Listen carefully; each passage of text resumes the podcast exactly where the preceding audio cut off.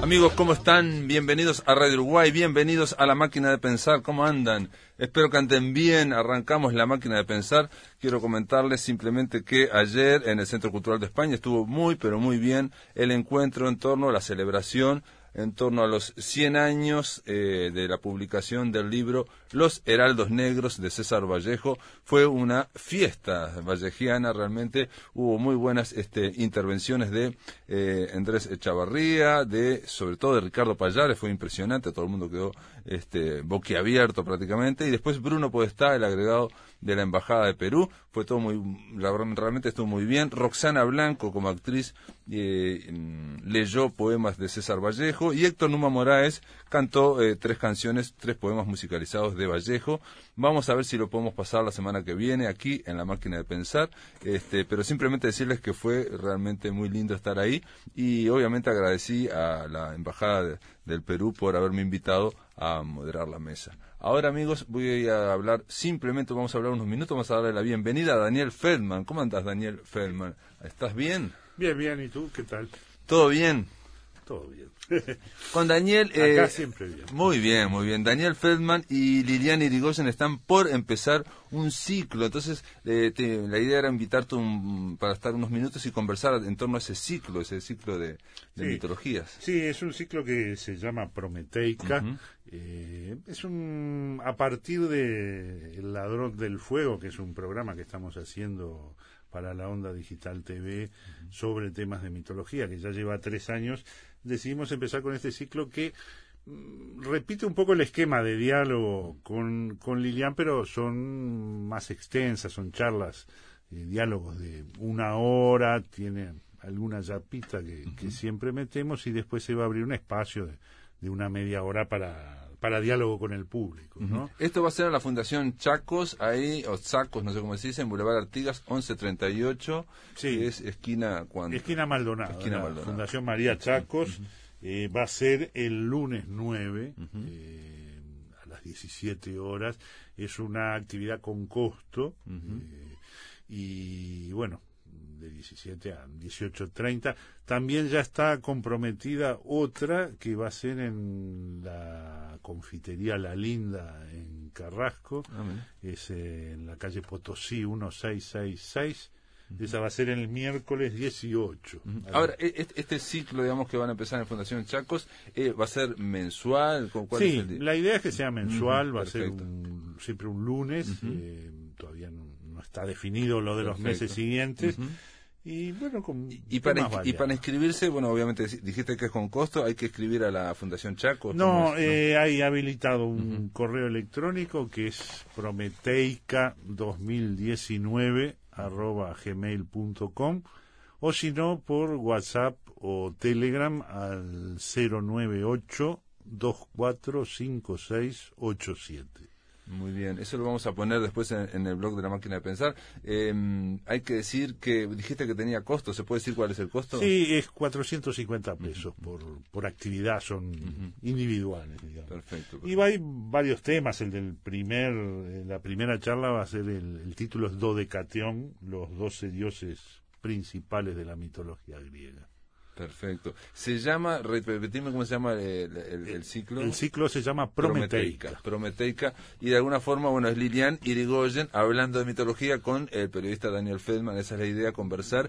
Y después yo, de... yo le doy pie a que hable. Perfecto, bueno, lo que hago yo mismo. Y, y, después lo que hay que hacer también es, digamos, la idea es, en torno a la mitología, eh, aquellos que vayan van a poder preguntar, van a poder charlar, algo que no pueden hacer aquí, por ejemplo, en la radio. Claro, va a haber un intercambio. Está, perfecto, perfecto. Para que enriquezca. exacto, exacto. No, y es un, es un tema que eh, es fascinante y que realmente, como vos lo dijiste, llevan cuatro años ya haciendo el ladrón de fuego este, en, en, ese canal de televisión y hay que y bueno y por radio también están también, ¿no? No, en, la radio, en la, puerta no. En la radio viene acá contigo. Ah, bueno.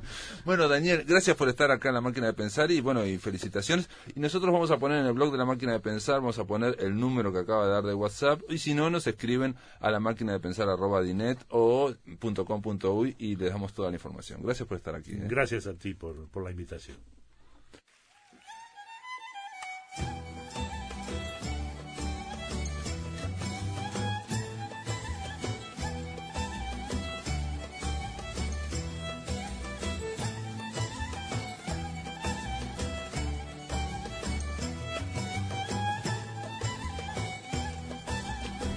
Bueno, muy bien, mitologando la columna de mitos de eh, Liliana Irigoyen, que estuvimos hablando de usted hace un poquito. Sí, me ardían las orejas. Me ardían, las orejas. que vas a empezar ese ciclo también, eh, este, Prometeica, en la Fundación Chaco, simplemente decir que va a ser este lunes 9 de septiembre. Y acá, en la máquina de pensar en mitologando, seguimos con los 12 trabajos de Hércules o de Heracles, no sé cuál correspondía ahora. Bueno, estábamos terminando en el otro que... Eh, eh, de dónde estaba el monstruo famoso del trabajo de, los establos del rey Augias, ¿no? Que eh, yo creo que había dicho que eh, la parte de, bestiario tal vez venía no directamente de ese trabajo, sino de la consecuencia de ese trabajo. Habíamos dicho que este Augias, que estaba, que estaba emparentado, digamos, con varias, varios ciclos ajenos eh, propiamente al de Heracles, por, por hermano, por ser hermano de Circe, por ser hermano, según algunas versiones, por ser hermano de Aetes, que tiene que ver con todo, con todo lo de la Colqui y de, y de los argonautas, con Circe, porque, porque tiene que ver con, con Odisea, con eh, Pasifae, la madre del Minotauro, que sería, tendría que ver con la parte ateniense, con con el ciclo el, equivalente no a, Heracles, eh, el ático, que el ático es justamente Teseo. Bueno, e, este, hombre que, que le pidió, mejor dicho, Euristeo le pidió a Heracles que le limpiara los establos. Este hombre, eh, Heracles le pidió un salario, él había dicho que sí.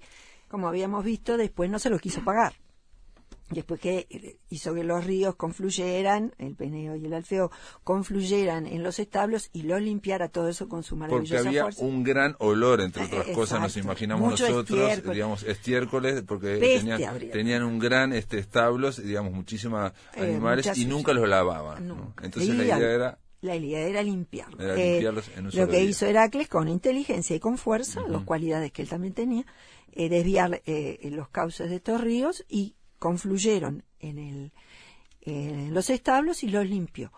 Como había prometido hacerlo en un día, pidió su salario famoso. Por supuesto, eh, el salario era una décima parte del ganado, la mitad del reino, bueno, hay, varias cosas que dice como siempre, varias. varias eh, pero Euristeo, digamos, el rey le dijo, no, pero si cobras, no se cuenta como desafío. Exacto. Entonces, esto que hiciste no es una no no es un desafío, tenemos que agregar otra cosa más. Exacto, todo eso. Eh, así le fue metiendo cosas, ¿no? Le metieron, al final, dos, trabajos más. Pero con, con Augias, cuando no quiso pagarle el salario, parece que lo, eh, Heracles lo llevó a juicio para que cumpliera la promesa que no ah, había cumplido. Lo llevó a juicio. Eh, el rey pidió como testigo a su hijo Fileo. Este que doy el nombre porque este Fileo tiene que ver después, este Fileo dicen que se casó con una hermana de Odiseo, según algunas versiones, por eso digo, está todo tan... Eh, una hermana de Odiseo, según otras versiones, con una hermana de Helena, Timandra, según otras con Tímene, la hermana de Odiseo.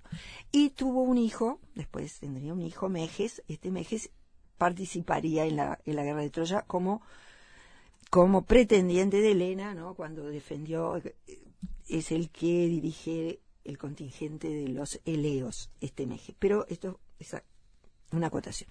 Este Augias pidió a, Fileo, su hijo, como testigo, y Fileo, ¿qué hizo? No favoreció a su padre, sino Heracles, y dijo la verdad, que había quedado en O sea, fue un testigo en contra del padre. Exactamente. Furioso, Augias los desterró y fue a vivir a Duliquio, a una isla Duliquio. Eh, Pero a Fileo no le pagó nada, digamos. Eh, algunas versiones, las menos, dicen que le pagó. Que lo sobornó, digamos. Eh, que le pagó, igual a Heracles, que a regañadientes, a cuestión del juicio, le había pagado. Ah, no, perdón, que el rey Augias le, pagó a Heracles lo que él quería. Algunas versiones, las mínimas. Otras versiones dicen que no y que lo echó también como había echado a su hijo. Ah. Resulta que Heracles, que además de inteligente y fuerte, era rencoroso, no hay que negarlo, se guardó eso un tiempo, siguió con sus trabajos, pero a los años volvió, juntó un contingente de arcadios y volvió contra la Élide, donde reinaba Augias, y eh, intentó, bueno, intentó derrocarlo, vencerlo. Este rey Augias tenía dos sobrinos eh, que eran siameses, según algunas versiones. Según otras versiones, eran dos hombres de talla gigantesca que aparecen nombrados en la Ilíada. En la Ilíada están nombrados los Moliónides o los Actóridas, se les, se les llama por el patronímico, ¿no? Porque eran hijos de Molione y su padre mortal era Actor, por eso se les dice Actóridas o Moliónides. Estos, que eran sí seres monstruosos, se enfrentaron a, Heracles con sus ejércitos. Tenían nombre, Teato y Eurito, pero no quiero hablar de tanto nombre. bueno, ¿y esos siameses? Esos siameses, eh, según algunas versiones, Heracles huyó. Vencieron no es muy ah, creíble. como guerreros vencieron a Heracles. ellos con su ejército ah. vencieron a Heracles y sus aliados. Eso no es tan creíble, porque en la Ilíada justamente dice que Néstor, el famoso anciano que hablamos la otra vez, en su juventud casi los vence, casi los vence, y fueron salvados por su padre, porque el verdadero padre, según se dice, de estos seres, de estos seres o de este ser, estos siameses, era Poseidón, ¿no? Y que los había engendrado la madre a través de un huevo de plata. Esa es la leyenda, ¿no? De estos, de estos seres. Bueno, fueron eh, aparentemente ellos, vencieron a Heracles. Dicen que, otras versiones dicen que Heracles no es que huyó, sino que estaba enfermo y no se presentó en la batalla. Entonces, estos muchachos, que estaban en la flor de la juventud y, de, la fuerza, habían vencido a, este contingente de arcadios que había juntado Heracles. El asunto es que vencieron estos muchachos con su ejército. Pasaron años y eh, los corintios que festejaban los famosos juegos ísmicos en honor a Poseidón, que es en el istmo de Corinto, llamaron a los juegos a que se asistieran todos los candidatos a los que fueran a jugar a los Juegos Olímpicos, a los Juegos, perdón. Resulta que estos eh, Molionides fueron, pero en el camino Heracles, que ya estaba curado y no se olvidaba, los emboscó y los mató. Mm. En Cleonas, cerca de Corinto. Dicen que eh, la madre, Molione, la madre de, estos muchachos muertos, eh, pidió eh, venganza contra contra este contra, Heracles. Sí, contra Heracles que los emboscó. Exacto. Dicen que pidió primero a Argos que, se, que lo entregara para cubrirse para cobrar la venganza, que, para que eh, la élite se vengara de, esa emboscada, de esa traición. Eh, en ese eh, parece que Heracles estaba en Tirinto, no en Argos, o sea que no pudieron hacer nada. Le pidió a los corintios que no, hacer, que no aceptaran en próximos juegos ísmicos a, a, los argivos por no haberlos ayudado o no haber ayudado a esa madre a, vengarse o por lo menos a hacer justicia, no a vengarse, tampoco tuvo suerte. Entonces lo que hizo esta mujer, Molione, fue maldecir a todos eh, los eleos que se presentaran a los Juegos Ístmicos. Y dice que esa maldición, porque habla de ella Pausanías, que es del siglo II después de Cristo. Pausania, le digo yo, pero Pausania, sí, sí, que es del siglo II y que ya, ya pasó todo, él está viendo, él es una especie de, claro, como una especie de guía de turismo de todo lo que fue. Habla que aún en esa época, en los Juegos Ístmicos, no se presentaba ningún eleo por miedo a la maldición de Molión. Eso es eh, más o menos lo que tiene que ver con el trabajo de Heracles de los establos de Augias y la eh, consecuencia, las consecuencias de lavar los, los establos de Augias, que entre otras cosas, él como resentido, como no le pagaron, eh, hizo esa emboscada años después y bueno, eso generó una tradición, digamos, contra los helenos. Ahora, eh, lo que yo te preguntaría inmediatamente es si toda esa historia que, que, que, generó, que digamos que no, no, no, no solamente no le pagó, fueron a juicio, sino que él después fue, emboscó y bueno, fue, fue a pelearlos y toda esa historia, ¿no? Entonces, si no le pagaron, ¿cómo Euristeo no le contó ese, ese, ese trabajo? Bueno, el que no le pagaron porque ahí no, no está claro. Pero aunque le hubieran... Porque le dio, perdón, el pretexto de Euristeo para no contar en esos 10, digamos, los 10 trabajos de Hércules, no contárselo, por eso tuvieron que ser 12, es decir, no, a vos te pagaron, vos cobraste. Claro, pero eh, no es el hecho que a vos te pagaron o no, el hecho es que vos pediste el salario. Y si te vas a vengar, ah. y te vas a vengar es porque no te pagaron el salario. O sea, o, sea, que el tema fue no tanto haber cobrado, sino haber querido cobrar, eh, digamos. No está claro que haya cobrado. Ya te digo, siempre hay versiones, como no está claro cuando él finalmente venció a los eleos, eh, en buscando a estos muchachos, y venció a los eleos, igual eh, no está claro si mató a Augias o no lo mató. Algunos dicen que sí, que lo mató y trajo al famoso Fileo, al hijo, lo trajo este para reinar ahí en la élide, según otros,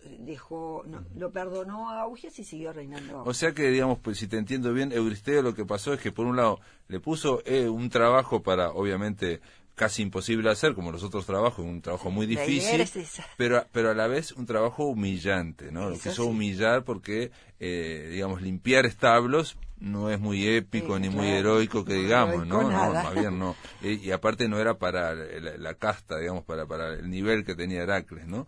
Y tenía que hacerlo solo. Entonces yo creo que el propio Heracles quiso cobrar porque pensó que ese trabajo humillante por lo menos iba a cobrar y ahí Euristeo le dijo, bueno, si lo querés cobrar, Sí, no, se, eh, cuenta. porque tú pediste un salario y encima, te mm. digo, lo hayan pagado o no, él lo pidió. y no solo lo pidió, sino que después se fue vengando sucesivamente por por no haberlo cobrado, por haberlo cobrado, por no haberlo, o por lo haberlo humillado el propio Augias, uh no querer cobrar. Igual, el, perdón, Lilian, detrás de todo esto surge el carácter comercial que tenían los griegos, ¿no? Digamos, constante, ¿no? De, igual que los fenicios, en fin, digamos, de gente acostumbrada a negociar eh, en el Mediterráneo. ¿No? Entonces, entonces esa historia de que, bueno, eh, vos si querés cobrar, anda a cobrar un juicio, no te lo pagan, pero en fin, pero como pediste para cobrarlo, entonces yo no te lo cuento, te agrego dos trabajos más. Y bueno, el comercio era algo muy importante en Grecia, al tener el mar tan cerca, tener que ver con las, o la relación que tenían con la civilización cretense que estaba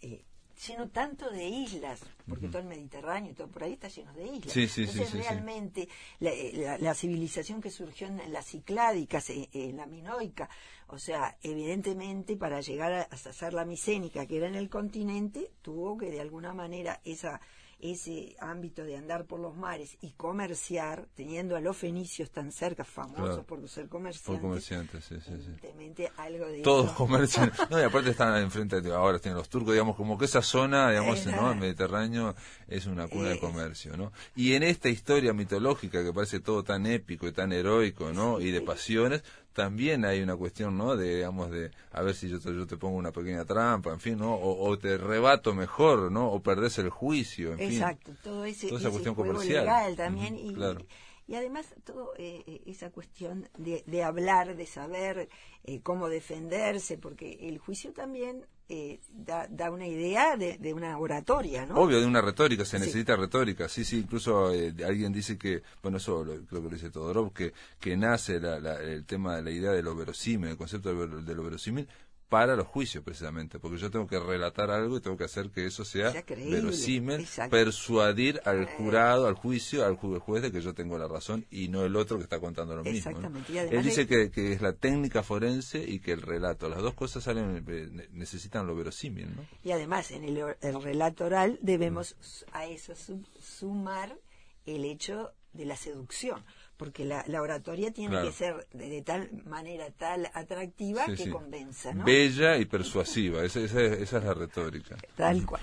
Muy bien, Liliana Irigoyen, gracias por estar en la máquina de pensar y bueno, eh, te esperamos dentro de 15 días para otra columna de Mitologando. Bueno, cómo no, nos vemos en la próxima.